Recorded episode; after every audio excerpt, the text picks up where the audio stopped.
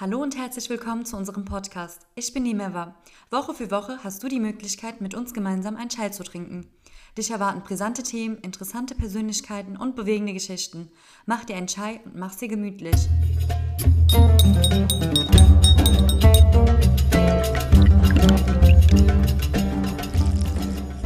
Einen wunderschönen guten Tag. Ich heiße euch herzlich willkommen zu unserer heutigen Podcast-Folge. Vielen Dank fürs Einschalten.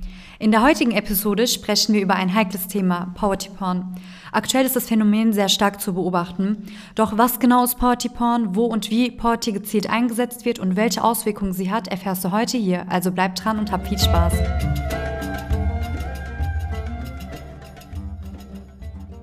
Unsere heutigen Gäste sind Nadja und Riem. Hallo, wie geht's euch? Hey, cool. Hey, ganz gut. Wollt ihr euch ein bisschen vorstellen, was macht ihr bei Asia? Ja, klar, gerne. Ähm, ich bin inzwischen im Vorstand bei Asia, mhm. bin gleichzeitig auch die Leitung vom Finanzgremium und bin im Ethikrat. Und? Und leite auch äh, gemeinsam mit dir die ja, Speisung in Frankfurt. Und du, Nadja? Genau, ich bin die Nadja. Ähm, ich bin auch mittlerweile im Vorstand ähm, und bin die Fieldworkerin für Pakistan, also leite die Projekte in Pakistan, bin im Ethikrat und auch in Projekt und Organisation und bin auch zuständig für die Obdachlosenspeisung in München. Wow, sehr cool. Ihr seid echt in vielen Bereichen zuständig. Ähm, heute möchte ich euch mit, äh, mit euch über das Phänomen Poverty Porn sprechen. Könnt ihr uns sagen, was es genau ist und ähm, was es genau bedeutet?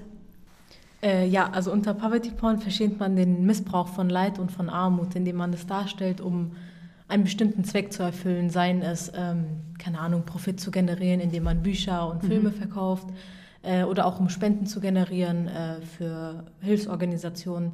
Also verschiedene Zwecke, indem man aber Menschen darstellt in einer nicht so würdevollen Art und Weise und äh, ihren, ihren Zustand quasi missbraucht.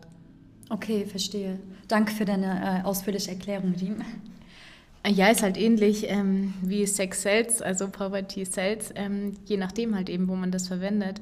Ähm, wir sehen das halt auch oft in Dokumentationen, wie es halt eben dargestellt wird, oder halt echt in Filmen wie Slumdog Millionär oder sowas, mhm. wo die Armut dargestellt wird, damit die Leute, die es halt eben vor Ort nicht kennen, einfach so einen Zugang bekommen und sich es vorstellen können. Und aber sie sehen halt immer dann diese Extremfälle von ja. den Sachen.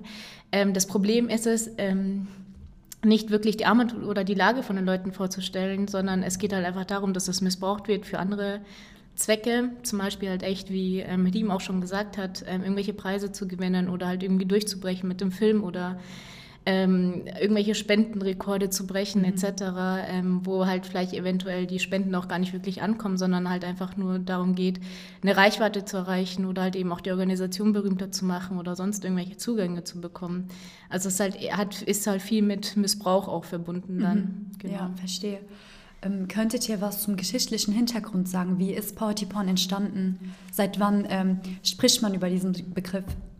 Äh, also wie genau das entstanden ist, weiß man, glaube ich, nicht so genau. Man weiß aber, wann das Ganze so an Zuwachs mhm. angenommen hat. Und das war so in den 1980ern. Ähm, nennt man inzwischen auch so das goldene Zeitalter der Spendenaktionen, mhm. weil in der Zeit sehr viele äh, Spendenaktionen ähm, veröffentlicht wurden und die haben alle sehr heftige Bilder benutzt, ja. also sehr krasse Darstellungen von Armut und Leid und Menschen, denen es nicht gut geht und äh, unterernährte Kinder.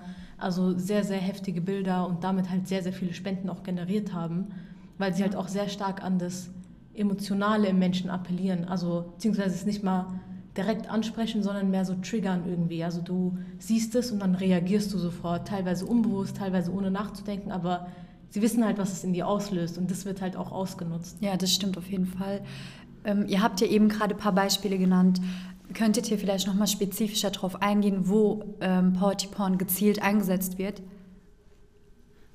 Also ich denke vor allem, wie wir halt eben arbeiten als Hilfsorganisation. Ja. Also man sieht das ja echt bei anderen Hilfsorganisationen, wie die Bilder verwendet werden. Also ich denke, jeder von uns ähm, oder jede von uns, wenn, äh, wenn sie an irgendwie Leid, vor allem am Paradebeispiel irgendwie afrikanische Länder oder sowas denkt, ja hat jeder bestimmt ein Bild vorm Auge, wie so ein Kind dasteht mit abgemagerten Beinen, aufgeblähter Bauch, Fliege am Auge ähm, und die Mutter liegt halt irgendwie daneben, auch hilflos. Also es ist halt einfach, ähm, vor allem bei den Hilfsorganisationen muss man da halt irgendwie echt aufpassen, weil man sich auch so krass an die Bilder schon gewöhnt hat. Also ja wir haben halt einfach diese Bilder im Kopf und ansonsten finde ich halt echt auch, vor allem bei Dokumentationen muss man halt eben auch schauen, woher kommen die Dokumentationen, was für Ziele verfolgen die oder wenn man sich halt irgendwie auch literarisch mit etwas auseinandersetzt.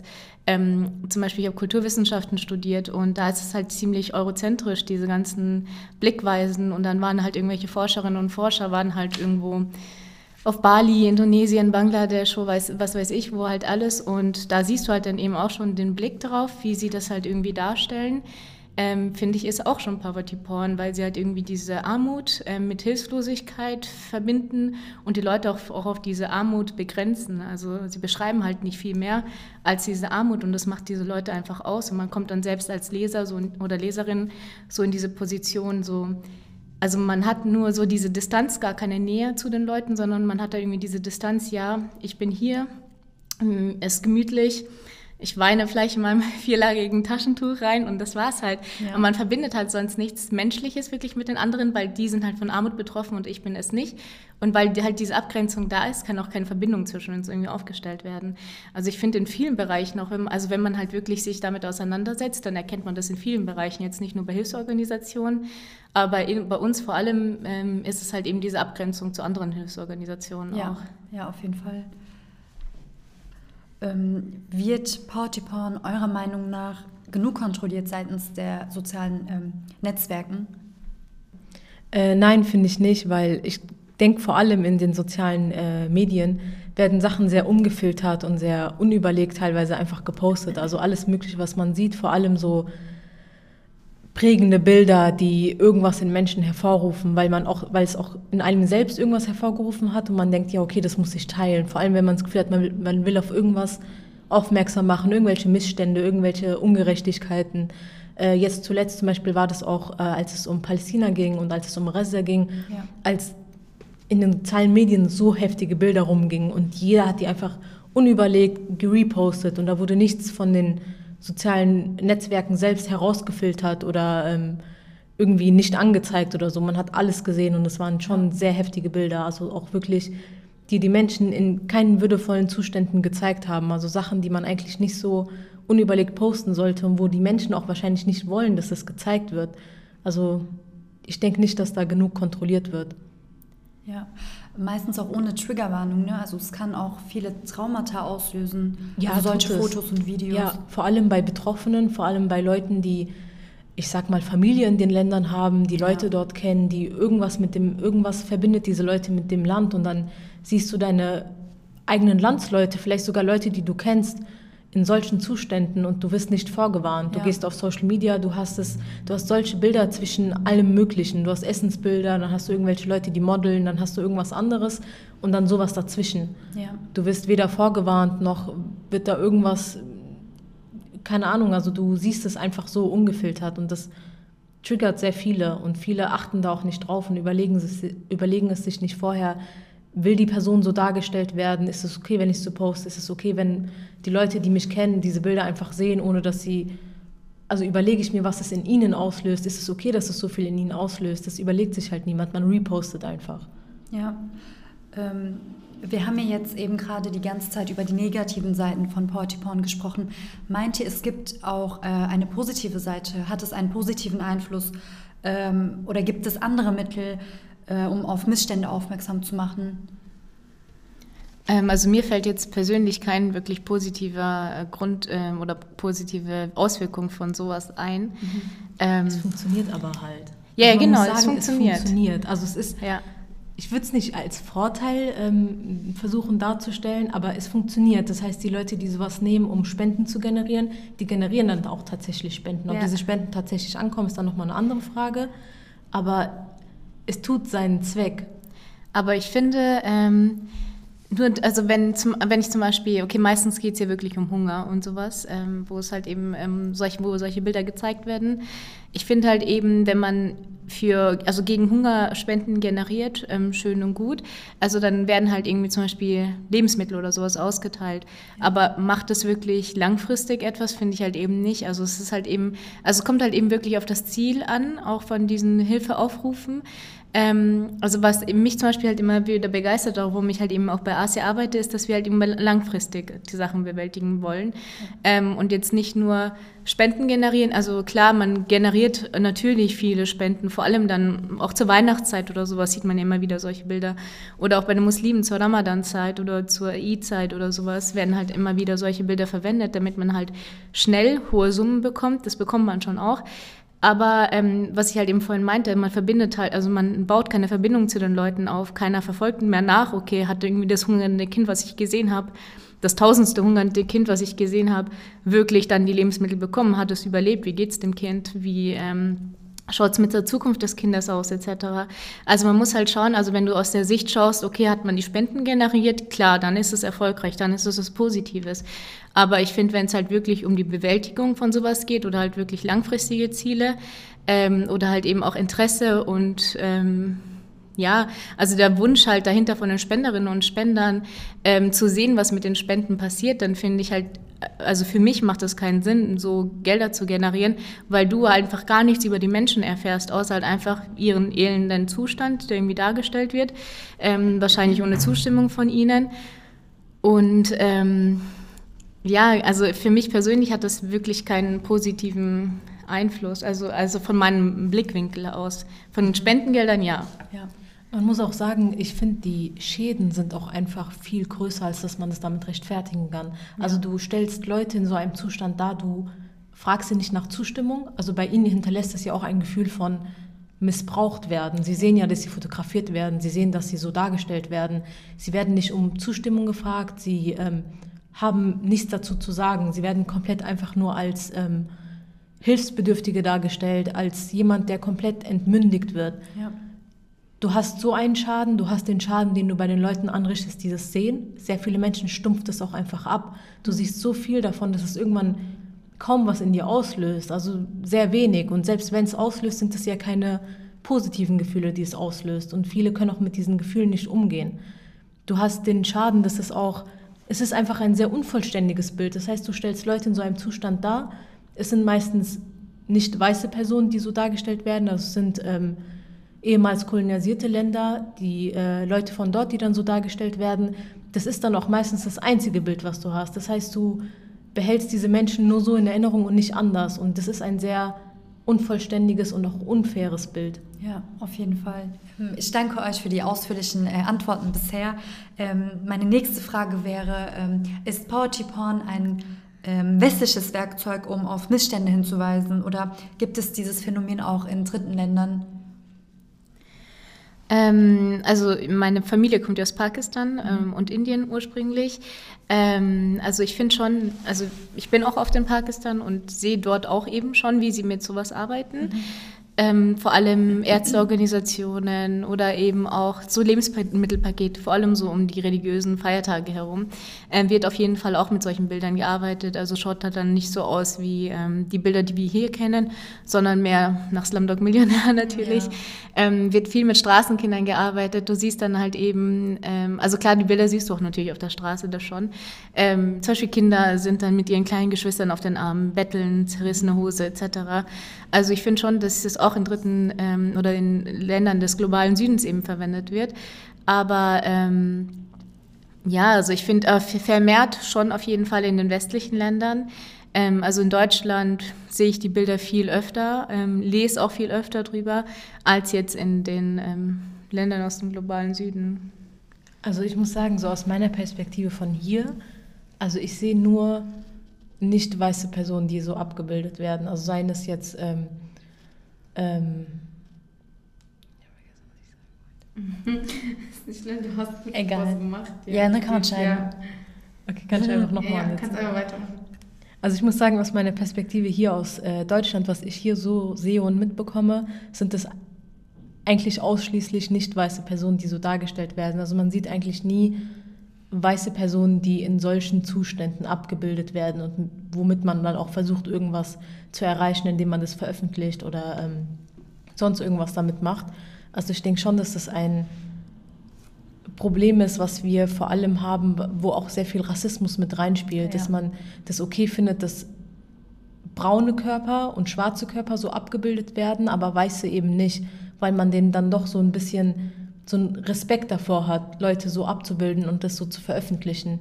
Äh, ich denke schon, dass es auch sehr viel ist, was mit dem Kolonialismus irgendwo zusammenhängt, weil das natürlich auch alles Länder sind, die ehemals kolonialisiert waren von westlichen Ländern, ja. wo man auch immer so die Menschen als ein Objekt betrachtet hat, was man erforschen kann, was man analysieren kann, was man so darstellen kann, wie man möchte. Also es, Menschen aus dem, ähm, also ich sag mal jetzt People of Color, wurden ja auf alle möglichen Arten und Weisen dargestellt, als alles Mögliche, was einem gerade gepasst hat. Und ich denke, dass, dass sie jetzt in solchen Fällen als hilfsbedürftig dargestellt werden, ist jetzt nichts Neues. Also man schaut einfach, was einem da passt und dann stellt man die Leute ähm, so dar, wie es halt einem ähm, ja, passt in dem Moment. Ähm, ja, ich finde halt eben auch, was Lieben gerade gesagt hat mit, den, äh, mit der Darstellung, dass man sich das halt irgendwie auch erlaubt, da Bilder zu schießen von irgendwelchen Leuten. Also wenn man halt irgendwie auch schaut, was für eine große Sache eben so Datenschutz und Bildrechte etc. in Deutschland eigentlich sind. Also ich darf ja auch nicht einfach jemand Fremdes fotografieren ja. und das durch die ähm, sozialen Medien oder sowas schießen lassen. Aber bin ich jetzt im Ausland, dann vergisst man irgendwie die ganzen Standards. Ähm, mhm. Also ich frage mich halt echt auch immer, wissen die Leute, dass sie abgelichtet werden? Wissen sie, wo sie landen, auf welchen Plattformen? Plattformen, die kennen halt wahrscheinlich die Plattformen gar nicht. Also wie viele von den Leuten, die abgelichtet werden, haben überhaupt einen Zugang zu Instagram oder wissen halt, okay, wie, wie es alles funktioniert oder wo die halt wirklich alles landen können. Ähm, und da finde ich halt echt, äh, wie die gesagt, also klar, man sieht ähm, also ich habe noch nie einen weißen Menschen so gesehen, nee, so abgelichtet. Nee. Ähm, also wer mir halt einfallen würde, wären halt echt wirklich auch so Klienten, mit denen wir in Deutschland arbeiten, die Obdachlosen ja. zum Beispiel. Ja. Aber keiner stellt die halt so dar, sondern nee. ähm, es wird schon ganz anders. Also es gibt schon ja auch Werbung für sowas ähm, aus sozialen Medien, vor allem auch Weihnachtszeit oder Kältebusse etc. Mhm. Aber es wird nicht mit den Bildern von den Leuten geworben, mhm. weil man ja davon ausgeht, ja okay, die haben ja Rechte, sie haben auch einen Schutz, ähm, die haben ja auch so ein Recht auf Schutz eben ähm, von ihrer Dignity sozusagen. Ja. Ähm, und das beachtet man halt einfach gar nicht, wenn ich jetzt ein Kind in Afghanistan ablichte oder sowas. Ähm, deswegen ist halt schon auf jeden Fall so ein Rassismus und halt eben auch so ein soziale Ignoranz Distanz, auch. genau. Ja. Ignoranz, soziale Distanz und dass du halt irgendwie denkst, okay, bei denen ist es ja in Ordnung, ich will denen ja helfen sozusagen, mhm. aber man geht trotzdem so von oben heran, herab und das meint ich halt eben, man baut gar keine Nähe zu den Menschen auf und merkt, also versucht auch gar kein Gespräch wirklich mit denen aufzubauen, man verwendet sie halt einfach als Objekte anstatt als ja. Subjekte. Wobei ich glaube auch, dass es für uns als nicht weiße Person nochmal was anderes ist, sowas zu sehen, als wenn wir eine weiße Person wären. Weil du siehst halt einfach Menschen, die schauen aus wie du. Also es hätte jeder von uns ja. sein können auf diesen Bildern. Ja. Wenn du eine weiße Person bist und das siehst, empfindest du vielleicht Empathie, vielleicht Mitleid. Also es löst irgendwas in dir aus, aber bestimmt nicht der Gedanke, dass das eigentlich du hättest sein können, weil die Personen sehen nicht so aus wie du. Du kannst dich nicht mit, den, mit ihnen identifizieren und wir halt schon. Ich glaube, es macht da auch nochmal einen Unterschied. Ja, ich finde es auch ehrlich gesagt ein bisschen heuchlerisch, dass man sich das Recht einfach nimmt, im Ausland diese Menschen in dem Zustand zu fotografieren, aber in Deutschland könntest du das nicht machen. Ja. Ähm, wie du schon eben gesagt hast, die vergessen die ganzen Standards und äh, sehr oberflächlich auch, mhm. weil die ja gar nicht in Kontakt treten mit den Menschen, mit den Betroffenen. Ja, aber ich finde, das ist jetzt, also es ist halt ein größeres Phänomen, finde ich. Also nicht nur auf ähm, Poverty Porn oder sowas bezogen, sondern auch, wie man zum Beispiel mit der Umwelt oder mit den Gesetzen im Ausland umgeht, ist ja, ja auch nochmal ganz anders. Also ich merke es halt mal wieder, wenn man nach Pakistan reist, wie die Leute halt dann sich dort benehmen. Ja. Ähm, sie wollen sich nicht in Schlangen anstellen oder sonst irgendetwas. Und hier stellt man sich ganz mit 1,5 Abstand halt eben ordentlich in die Schlangen an. Also es ist halt einfach, finde ich, so diese Mentalität von den Menschen, dass sie sich halt denken, okay, das sind ja Länder aus dem globalen Süden, hier gibt es eh keinen Rang und Ordnung. Ja, ja, die kennen das eh nicht ähm, anders. Genau, die kennen es nicht anders. Ja. Oder auch eben, finde ich, auch mit diesen Abschiebungen, das macht einfach gar keinen Sinn, dass du halt irgendwelche kriminelle Leute in Strukturen reinschiebst, wo halt eben die Politik oder die Sicherheit nochmal schwächer ist, weil du sie halt nicht eben halt in deinem Land haben willst. Also ich finde, das sind dann grundlegende Probleme, die sich sich natürlich in diesem Phänomen dann auch nochmal zeigen. Ja. Da merkt man eigentlich, was einen großen Rahmen ähm, Portiporn umfasst. Ja, ist halt ist echt heftig. Genau, genauso vielfältig wie halt eben ja. Armut eben auch. Ist ja auch Shades of Armut. Also ja. ist ja nicht nur eine Form von Armut. Ja. Aber wir sehen es halt so äh, nicht so eindimensional, weil wir halt einfach nur das zu Bild äh, zu sehen bekommen. Mhm. Genau. Es bedient halt auch einfach altbekannte Muster. Also ähm, Voll. Es ist halt nichts Neues, sage ich mal. Ja. Ähm, meint es entsteht ein geistiger Austausch durch Partyporn ähm, zwischen Betroffenen und Nicht-Betroffenen? Also meistens wissen die Betroffenen ja gar nicht, dass sie wahrscheinlich abgelichtet ja. werden oder in welchem Ausmaß das verbreitet wird oder was. Also ich denke nicht, äh, kann es mir schwer vorstellen, mhm. dass sie halt irgendwie wissen, okay, wo, wer, an wem kommt das jetzt alles, woher kommen dann überhaupt die Spendengelder und die Frage ist halt eben auch, bekommen die da halt eben auch die Spenden, ja. weil davon sieht man ja dann nicht viel. Ähm, ist aber auch die Verantwortung von den Spenderinnen und Spendern, finde ich, weil man hat das halt irgendwie so schnell abgehakt, sowas wie mein gutes Gewissen ist ja auch irgendwie dieses ähm, äh, Rezip ja, dieses Aus, dieser Austausch, ich tue dir was Gutes, indem ich spende und du tust halt meiner Seele was Gutes, indem ich halt irgendwie weiß, okay, ich habe gespendet ja. oder ich habe halt so meine Pflicht getan, ja. aber dass man gar nicht dahinter ist und halt eben schaut, wie geht's der Person eigentlich? Aber es ist halt eben, ja, es ist halt beidseitig, sowohl von den Spenden, den Leuten, die halt eben diese Spenden generieren, wird halt irgendwie gar nichts, gar keine Insights irgendwie gezeigt oder gar keine Folgen gezeigt. Und von den Leuten ist halt eben aber auch nicht dieser Wille da oder diese Mühe da, sich irgendwie damit auseinanderzusetzen oder das halt eben auch noch nachzuverfolgen, weil es halt einfach nicht gemütlich, also klickst auf so einen Paper-Link oder Moneypool, mhm. ähm, hast geklickt, hast gespendet und das war's halt. Und dann denkst du, ja, okay, ich habe mir was Gutes getan. Das ist halt eben dieses, ja, diese Quick, ähm, Quick Business halt eben. Ja. Genau. Was denke ich auch durch Poverty Porn verstärkt wird, weil es ist halt eine Sache, wenn du dich hinsetzt und dir denkst, okay, was kann ich Gutes tun, dann dir irgendwas raussuchst, was dich interessiert, wo du auch langfristig irgendwie was Gutes tun willst und das dann machst. Oder wenn du einfach irgendwo unterwegs bist, diese Bilder siehst und es einfach so heftige Emotionen in dir auslöst, dass du denkst, okay, ich will dieses schlechte Gefühl weghaben, dann einfach schnell spendest und die Sache damit für dich einfach gegessen ist, weil du dieses negative Gefühl einfach nicht mehr haben willst, dann interessierst du dich aber auch nicht für die Sache an sich, sondern du willst einfach nur, du reagierst einfach nur emotional und dann ist die Sache aber auch erledigt und am besten willst du auch nichts mehr damit zu tun ja, haben. Ja. Also durch Poverty Porn wird genau das verstärkt, dass es dir gar nicht so um das, um langfristige gute Taten, sage ich mal, geht, sondern um einfach schnell irgendwo spenden und negatives Gefühl weghaben. Ja. Das war's. Weil man sich ja gar nicht damit auseinandersetzen will. Nein, es wird halt hervorgerufen, es wird getriggert in dir ja. und dann willst du es einfach nur weghaben. Ja. Ist ja auch ein bisschen wie ein Markt, finde ich. Also es ja. kann man sich vorstellen wie Online-Shopping. Ähm, also ich finde, manchmal sitzt man halt irgendwie da oder ich habe es halt von Leuten mitbekommen, die halt irgendwie sagen, ja, kannst du irgendwelche Organisationen, irgendwelche Projekte vorstellen, wo ich hinspenden kann. Ich habe jetzt bald Geburtstag und will da halt irgendwie so einen Pool einrichten. Ähm, sind nichts dagegen, aber es ist halt einfach so, dass man sich da irgendwie entscheiden kann. Du hast so einen Pool, okay, das sind die Hilfsbedürftigen. Ähm, dann schaue ich mir an, welche Person oder welches Projekt, wo tun mir die Menschen am meisten leid. Und dann haben wir einfach diesen Luxus, das auszuwählen. Also es ist halt wirklich wie Shoppen, also halt für deinen Gewissen, das, das halt irgendwie heftig. befriedigen. Und dann halt, und dann kommt halt eben dieses, dieser emotionale Trigger. Ja. Dann siehst du halt zum Beispiel eine erwachsene Frau, ähm, sagen wir mal, die hat keine Ahnung, ihr fehlen zwei Finger oder sowas, dann tut die dir aber weniger leid als jetzt so ein Kind, das gerade am Verhungern ist, weil du halt einfach dieses Bild dann von diesem Kind siehst. Ja. Und das ist halt einfach dieser, ich finde es halt einfach auch ein bisschen pervers, dass man das halt eben sich aussuchen kann, ja, ja. Welchen, welcher Leid tut die, äh, tut die halt am meisten leid, halt dass sozusagen. Man, ja, dass man halt einfach so Schicksale miteinander vergleicht. Das Voll. ist echt ja. heftig. Von der Perspektive hatte ich mir das gar nicht so, war mir das gar nicht bewusst vorher. Aber es ist halt eben wegen diesem, wegen diesem Ausmaß, was ja. wir an Projekten ja. halt eben sehen. Und dann kommt halt eben dieses menschliche Filter, dieser menschliche Filter, okay, ich suche es mir halt eben aus, anstatt das zu sagen, okay, ich spende jetzt überall ein Euro hin, ja. fair, macht man halt irgendwie nicht. Ja. Äh, danke für die informativen Antworten. Was mich jetzt interessieren würde, sind ähm, die Erfahrungen von Asia mit Poverty Porn. Äh, meine erste Frage hierzu wäre, ähm, seit wann setzt sich Asia äh, aktiv mit der Problematik des Poverty Porns auseinander? Also seit Anfang an, das war seit Anfang an eigentlich klar, dass wir bei Asia auf gar keinen Fall eben diese Methode anwenden möchten, mhm. ähm, um Gelder zu generieren. Ähm, ist auch bei uns total in der Organisation drin. Wir haben auch einen Ethikrat, ähm, der das immer wieder kontrolliert. Wir haben da auch immer wieder Schulungen, ähm, schauen uns Bilder an. genau. Ethikrat sind ja auch beide Werbung. Ähm, nee, aber ähm, genau, also wir haben, wir schauen das auch immer wieder an. Wir schauen uns die Bilder an. Natürlich erreichen uns solche Bilder vor Ort auch mhm. Ähm, von unseren Helferinnen und Helfern, ähm, die wir halt dann zu sehen bekommen. Aber wir entscheiden uns halt aktiv irgendwie dagegen, die zu posten, mhm. weil das einfach nicht zu unserem ja, zu unserer, ähm, zu unserer Organisation passt, zu unserem Leitbild passt.